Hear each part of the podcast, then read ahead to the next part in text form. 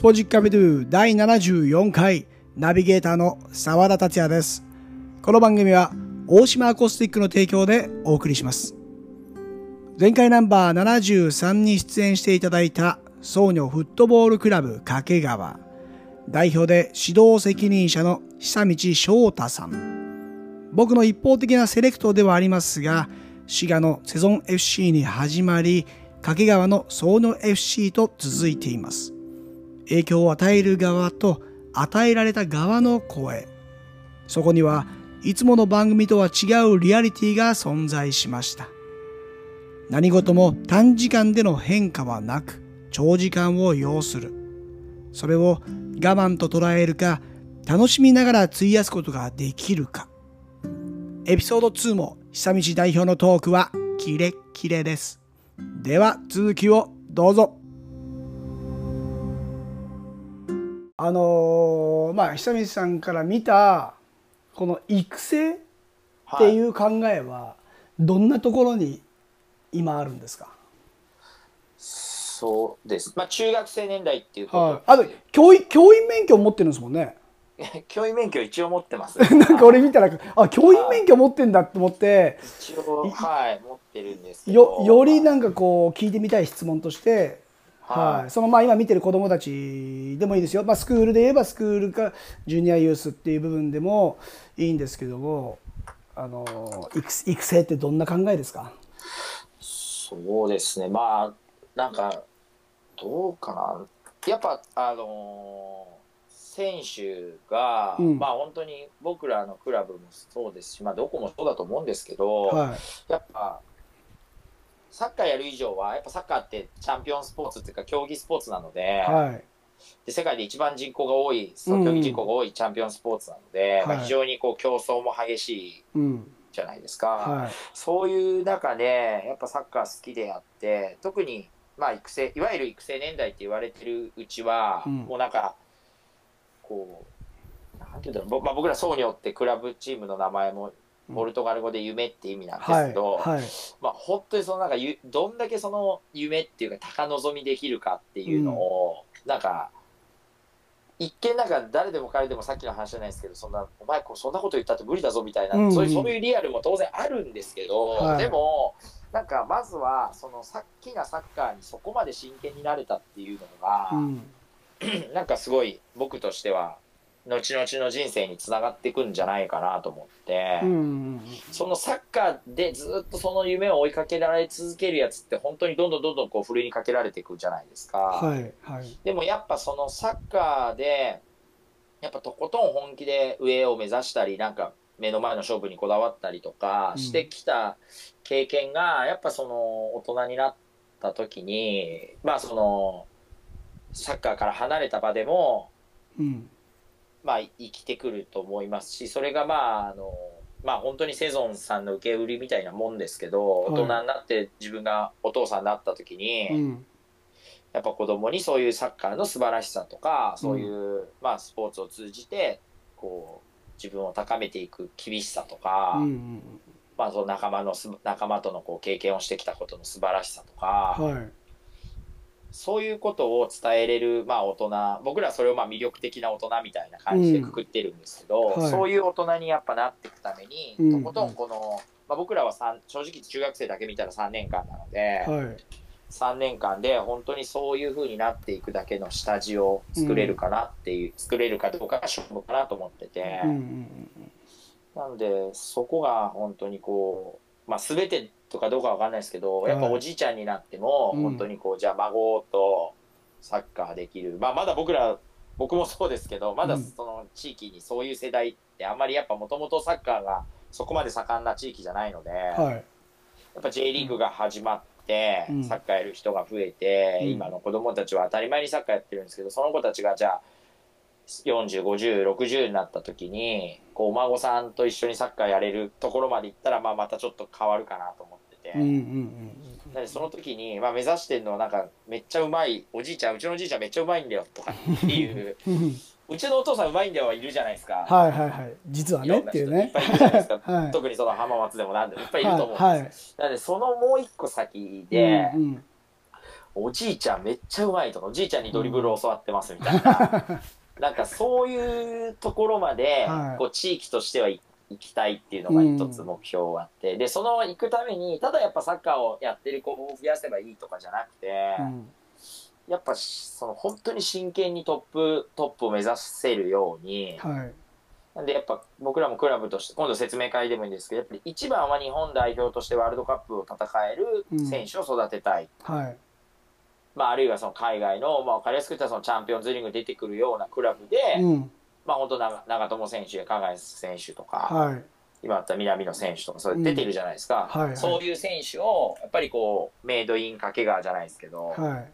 そういう選手を育てたいなっていうこと、うん。うん。でその次が、まあ、当然そのちょっとランクは当然下がるかもしれないけどやっぱり日本のプロフェッショナルとしてうん。活躍してほしい。うんうんで今その掛川出身で昔自分もたまたま縁があって関わらせてもらった子が一人今 J1 で出てるんでうんはいその子のランクって今そこだと思うんですよ、なんでそういうものを目指してほしい。で最後にもう一個は、まあ、これちょっと1番と2番とちょっと違うんですけどやっぱもう死ぬまで一生フットボールをやれる人になってほしい、おじいちゃんになってめっちゃおじいちゃんサッカーうめえとか おじいちゃんと小猿行ってきました。ほとんどおじいちゃんおじいいちゃん。やまあそれおばあちゃんでもまあでいやでも本当はいになんか最近からまあ自分が年取ったからもしれないけどおじいちゃんボール蹴ってるのあんま見なくなりましたね。なんか昔はもう少し俺なんかおじいちゃんでもボール蹴るんだっていうぐらい それやっぱ浜松ってやっぱそうなの？やってきたものあるからいやなんかこう掛川はだからおじいちゃんとキャッチボールするはあると思うんですよ。はいはでもやっぱまあそもそも野球よりサッカーの方が今子供たちとしてはうん受け入れているっていう現状もある中で、い、うん、なのではいなんか僕はなんかやっぱやっぱどうしても清水や藤枝や浜松ってうん見た時に、やっぱそういう層の厚さってないじゃないですかまだ地域うん的に。うんうんなので自分たちがまあその一端にいつかなれるようにっていうのがあって、でそのためにやっぱりそので3番今言った1番2番3番ってあって、うん。3番って結構副産物じゃないですか。は最初からおじいちゃんになってうまいためにサッカーやってるやつがいないんで。い うん。あのやっぱ1番2番っていうかまあ要はプロ選手とかはい。世界とか、はい。そういう J の舞台だとかそういうものをもっともっとまあもうちょっと目線下げていったらじゃあ高校選手権でもいいと思うんですけど、はい。そういうものを目指した結果、うん。そういう人がどんどん出てくるっていう副産物だと思うんですけど、うんうんうんやっぱなのでさっきの育成とはっていうのも含めてですけど、はいはい。やっぱりまあ山の頂をうん。とにかく目指すっていうところ、でそのためにやっぱじゃあ自分たちの指導も、うん。じゃあ7年前8年前に確かに同じようなことを言ってますけど、うん。言ってることは多分あまり変わらないんですけど、はい。じゃあそこにたどり着くために何が必要なのかとか、うんどういうことをこう子どもたちにやらして自分たちもチャレンジしていかなきゃいけないのかっていうのがうん。少しこうやっぱありがたいことに選手たちのおかげでこう明確になってきたっていうか、はいはい。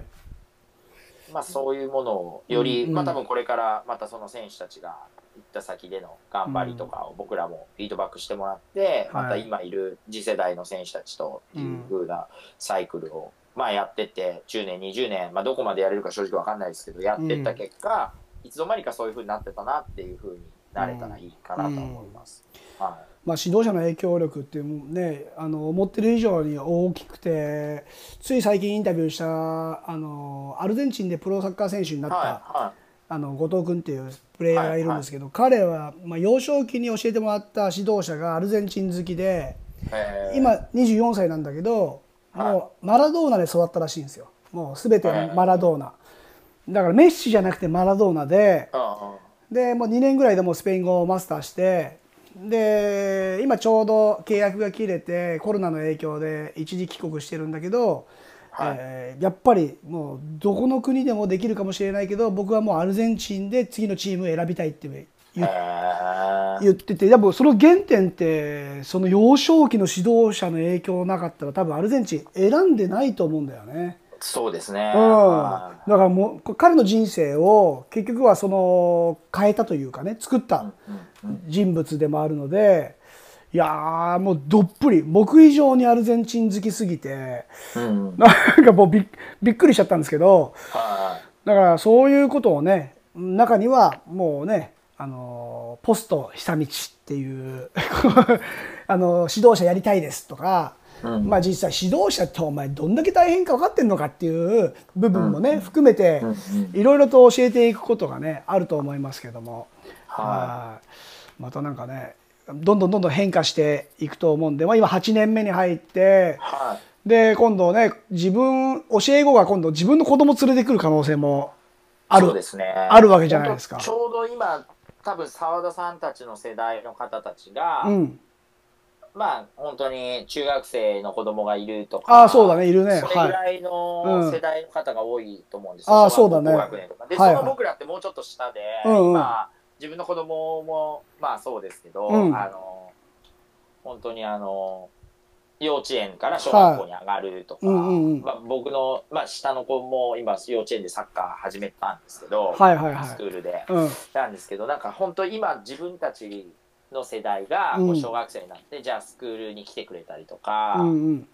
もうちょっとしたらじゃあそれがジュニアユースっていう世代になると思うんですよ。そうだね。なのでなんか本当にそういうの見てたら、うん。なんかやっぱ今までとはまた違った僕らも当然年齢を重ねていく中で、うん。自分の子供たちのせ年齢っていうのが出てきた中で、はい。やっぱこう新しい関わりが出てくるんで、うんうんうん。ちょうど本当に J リーグ開幕の時にサッカーを始めたりとか、はい。一番こう、まあ本当 J リーグの、うん。今じゃちょっと考えれるかわかんないですけど、チケット買うのも並んだ世代なはいんで、はいはいはいそういう世代がうん。今親になって子供を連れてサッカーにってなってるんで、うんうんうんまあ地域のサッカーもここからまた本当に変わっていく、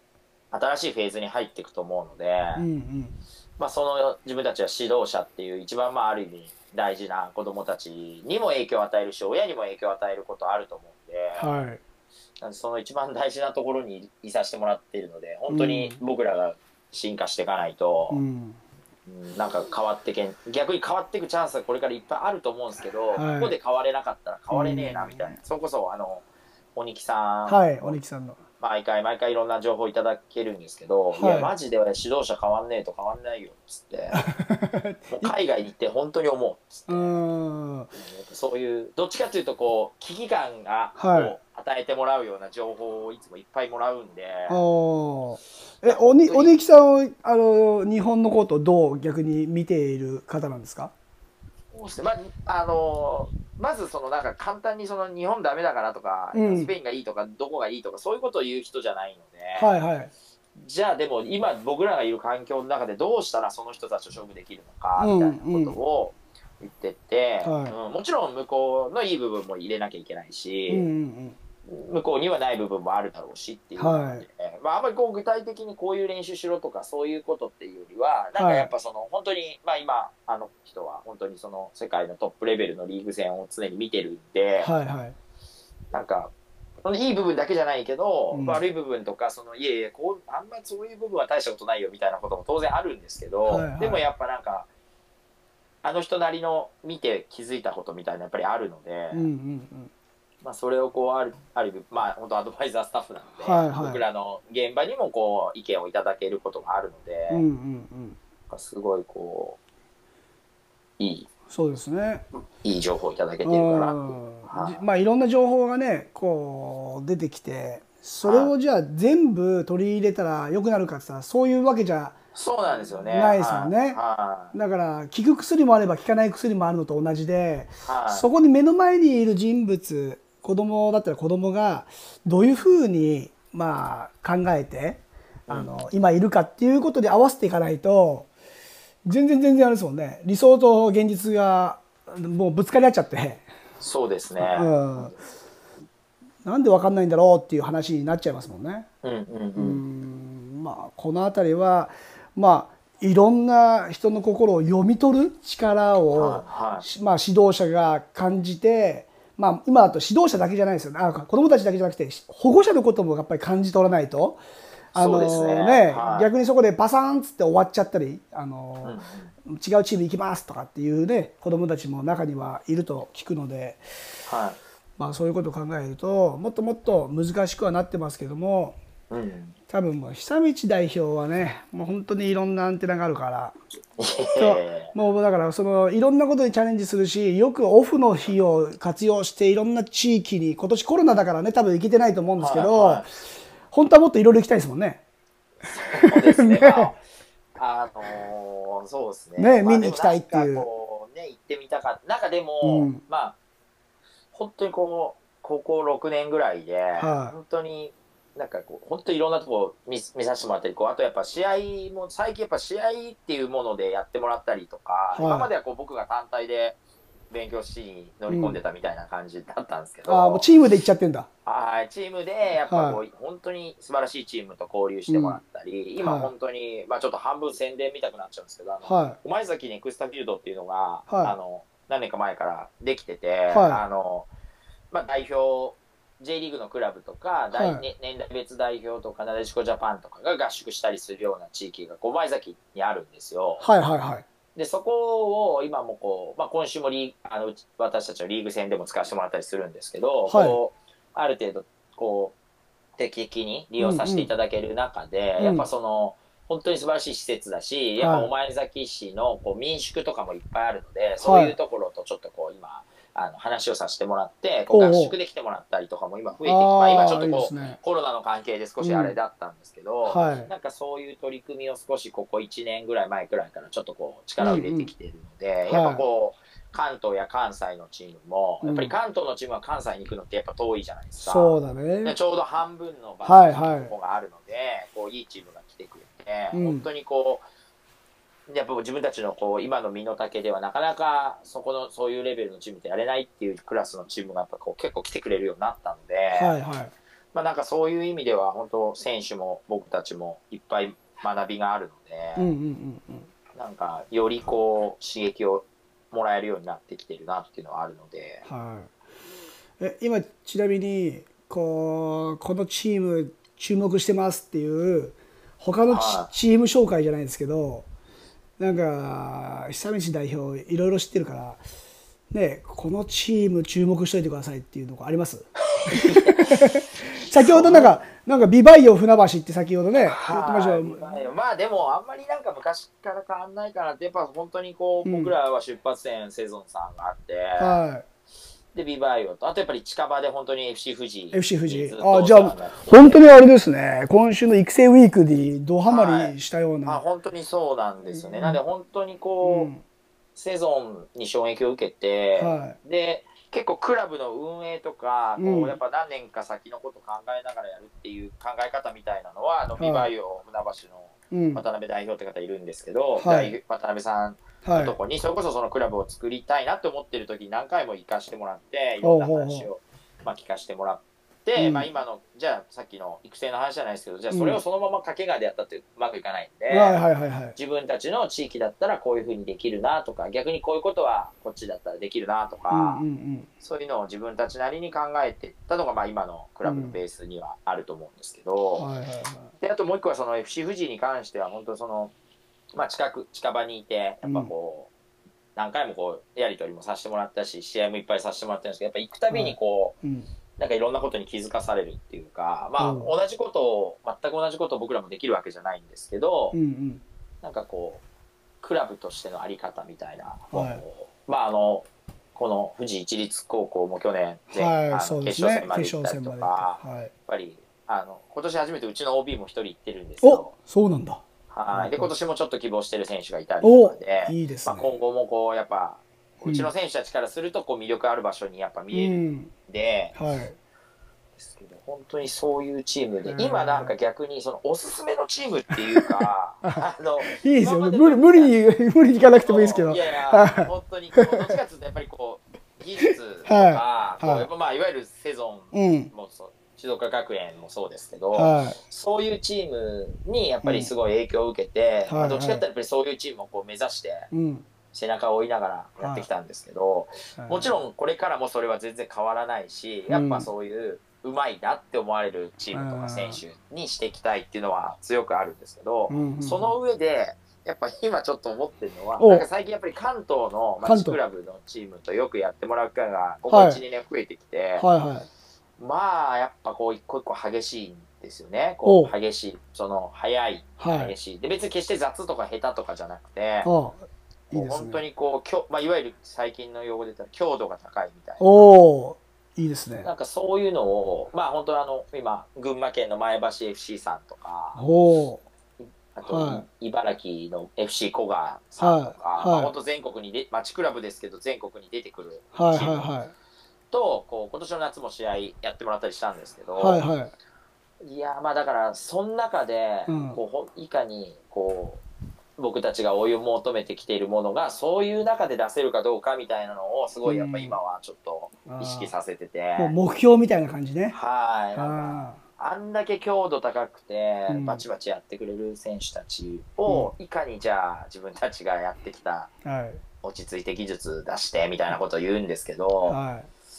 なんかそういうのをちょっと、なんで、か、なんか、お全然同じかとか違うとかそういうことじゃないんですけど、うんうん。やっぱ自分たちがもう一段こう、ここから上に行くために、やっぱああいう強度の高いチームを相手にいかに自分たちが練習してきていることを出せるかなっていうのは、今指導者としてはい。ちょっとテーマにしてますね。やってるフットボールブランドのシャペウってブランドがあるんですけど、シャペウの大野さんも、はい。ね国体優勝清水商業だっけ出身がはい、はいはいあはの小野伸二さんとかうん一緒にやられてるんで、はい。そういう人たちの話とか、はい。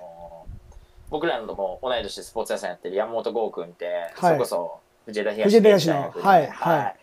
あの黄金世代だった人たちの話を聞くと、うんうん。やっぱそういうリアルな話話が出てくる。んですけど、はい。正直じゃあ僕が今持ってて静岡がダメだからとかっていうよりも単純にやっぱもうちょっとこう、なんていうんですかこうちっちゃい狭い視点でやっぱり自分たちは考えててそのチームがどうなのかとか、その選手がどうなのかっていうとやっぱそのでやっぱなんていうんですかねそのやっぱ僕らよく基準って言葉使うんですけど、はい。やっぱ普段一緒にいる人たちが自分たちの基準になるので、はいはい。やっぱりどんどんこう外に出ていかないといけないなっていうのはより感じるんですよね自分は。うんだから、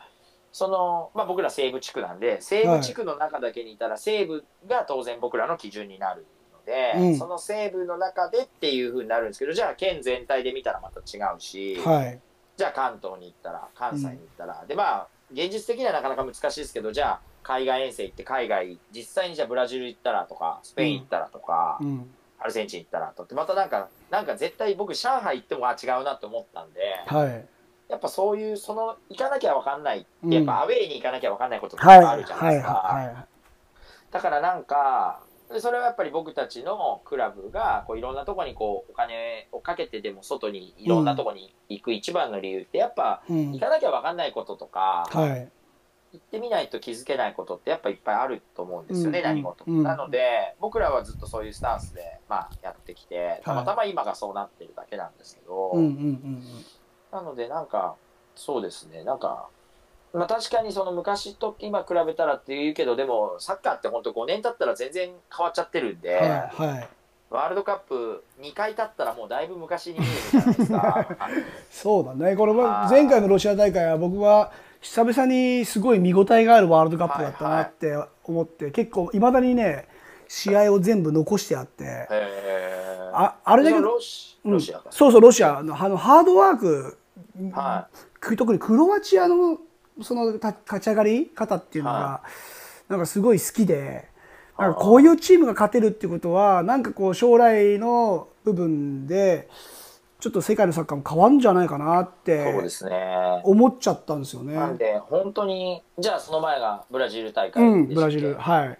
でその前っていうともうもはやだいぶ昔じゃないですかサッカーそうとしてだね。なんで、そう考えたらやっぱ、うんまあそのどうしても皆さん、まあ、静岡のね栄光すごいあったし、はいはい。やっぱそうもやっぱもうそうなりたいって気持ちがあるからこそそのうん。昔って言うけど、もう8年8年って僕クラブ立ち上げる頃じゃないですか8年前って、はいはい。その頃と今もだいぶ違ってて うんうん。っていう中でなんかあんまりこう昔っていう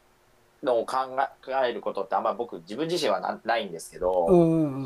なのでなんか逆にじゃあ今の目の前をもっと良くするにはどうしたらいいかってうなった時に、やっぱそのもっとレベルの高い中で技術を発揮しなきゃいけないし、やっぱそうそのためには当然フィジカル的な要素も必要ですし、うんやっぱそういう中でこう慣れていかないといけないんで、やっぱ実際そういうバチバチやってくれるチームとやるっていうのはすごい、今の自分たちにとってはすごい大事かなと思ってて、ただ、まあ、あの、強いチームとばっかりやってると、やっぱりどうしてもこう粘、粘って守る時間って長くなるんで、うん。はい。やっぱこう、どっちかっていうとこう攻撃的な部分とか、うん。そのせ落ち着いてやる部分っていうのはやっぱりい特に育成年代は伸びにくいんで、うんうんうんうん。やっぱそのいつも強いチームとやればいいわけでもないですし、うんうんうんうんなんで時には僕たち中学生のチームですけど、まあ、地域はい。の小学生とやる中で得るものもいっぱいあるんですよね。うんうんうん。まあこうあ、小学生とかもやるんですか？そうですね、まあ、中学へー1年生とかは結構小学生とやってもらう、あー地域の、はい。まあ、うちに選手、毎年来ていただいている少年団とうん定期的にやってもらったりとか、はいはいはやっぱそういう中でこうちょっといつもよりも肩の力を抜いてやってみる中で。得られることもあるし、もう本当に必死こいて食らい食らいついていかなきゃいけないチームともやることも必要だし、はい。なんでやっぱ本当にこういろんな経験をうん。やっぱ、特にまあ僕ら中学生年代なんで、まあ、高校はまた違うかもしれないですけど中学生年代のうちに本当にこういろんな経験をさせてあげたいなっていうのがあって、はいはいはい。まあ、さっき言ったその鬼木さんとか、うんその他のアドバイザーで入ってもらってる人たちもそうなんですけどやっぱりその道のスペシャリストなので、うんうん。やっぱまあその人たちから聞いたことをうん僕がこう、半分自分が知ってるかのように偉そうに言うこともできるんですけどはい。なんかそうじゃなくて、うんなんか例えば澤田さんが来たからこういう経験ができたとか、うんうんうん。そういうのってすごい僕らは大事だと思っててやっぱはい。一番多感な時期なので中学生が。そうですね。で大人から子供に変わっていく中で、はいまあ、特に僕そう僕らもそれお世話になってるんですけどその広告高校の宇宙の先生って大阪の,、はいあの J リーガーがいっぱい出るとこなんですけど、はい。広告高校の宇宙の先生に言ったんですけどなんかその中学生とか高校生ぐらいの時ってこうやっぱ、うん君たちは子供なんだからみたいなうん。ことを言われる時もあるじゃないですか中学、うんうん。でも逆にもうお前ら大人なんだからそんなこともできねえのかよとかって言われるとかやっぱなんか大人って言われたり子供って言われたりお前らどっちなんだみたいな 年代が本当にこの中学生まあ小学はい校中学校1年生ぐらいじゃないですけど中学校3年生から高校生ぐらいまでで、まあね、自覚、自覚だよね、自覚。はい、どっちやねんみたいな周りからはなんかいろいろ言われるしみたいになってくるんでそういう多感な時期に僕はなんかいろんな大人とこう、なんていうんですかいろんな大人の話を聞くとか、はいはいい。ろんな大人と関わるっていうのがすごい大事だと思ってて、うん。なんでですね。いろんな人がうちのクラブに来てくれるのもすごいいいことだと僕は思うし、うんうん。なんか選手の、まあ、僕はこう思ってほしいなって思うんですけど選手は全く違う角度から物事を見てするんでうん。はい。なんかそういうのは結構いろんな大人が来てくれる醍醐味かなでやっぱいろサッカーもそうですけどいろん何でも OK な部分あるじゃないですかいろんな。うん まあまあそうだね。国によって文化が違ったりとか、うん日本だって関東と関西で全然違うし、はいはい。関西の中にもいろんなチームがあるし関東の中にもいろんなチームがあるんで、やっぱそこに行ってみてそことやってみないと分かんなかったり、うんうっんていうのは本当に自分がまあいろんなチームの指導者から学んできたことでもあるんですけど、うんなんかそれって選手も大事だなと思って、はいはいはなんかそういうのですね。い。いや本当にね久道代表のこう高い視野からのいろんな人物の名前もこう出てきますし、はいやっぱこう影川からまあ日本ね全体を吸収しながら、えーそれをね、えー自分たちのチーム作りに生かしているようなそんなお話に聞こえてくるので。はい。ますますね子どもたちの成長も、えー本当に、まあ、3年間ってあっという間ですけどもはきっとスクール化できることによってスクールからこうジュニアユースに入っていく子たちももしかしたらね、こう今後こうもっと増えてい。くかもしれないですし、ね、ますますそういうのフットボールクラブ掛川のちょっとね展望が気になってますんで、い、はい、はい、またちょっとサッカー談義を、そうですね、はい、ぜひ。ぜひさせてください。ありがとうございます。はい。いやこちらこそいろいろ聞かせていただきたいいや本当にねもうだから7年ぐらいか。7年は経ってしまったというねあの、はい。月日なのでその後のこうチームの活動も SNS も含めてまめにこう発信されてるんで、おお負けてないな最近みたいな。こう 7, 連7連勝してるぞみたいな。はいよく知ってます、ね。そうそうチェック。クさせてもらって。はな多分僕の人生の中でそんなに勝ったことないんで。もう多分そろそろ止まると思う。いやいや、本当川崎フロンターレかって言わせるぐらい。いや、でもね、それが結びついていくと、きっとね、そういうふうになんか次のモチベーションで次のアイデアが生まれて、またもっと関わってほしい人物が登場したりしてくるとそうですね。思うので、はい。はまあ、そういう経験者がいるっていうのは、スルーせずにもういっぱい吸収した方が僕はいいかなとお思います。はい。まあ、その子供たちがね、少しでも近道で、えー気づいてくれたり目標に達成してくれることがね指導者そうね。うん、指導者にとっては一番、まあ、願っていることだと思いますので、はい、またお互い子を持つ親としても、はい。えーどうやったら子供がサッカーを好きになるかっていうのを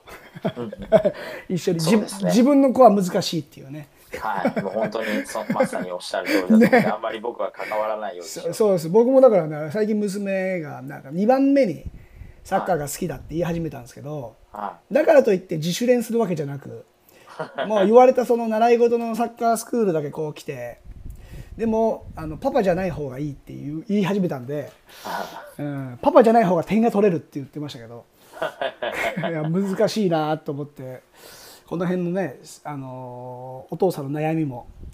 もそうですね。じ徐々に徐々にこう、ね、現場から離れてきてはいるので、はい。い、はい、またそんな話もしましょう。ありがとうございます。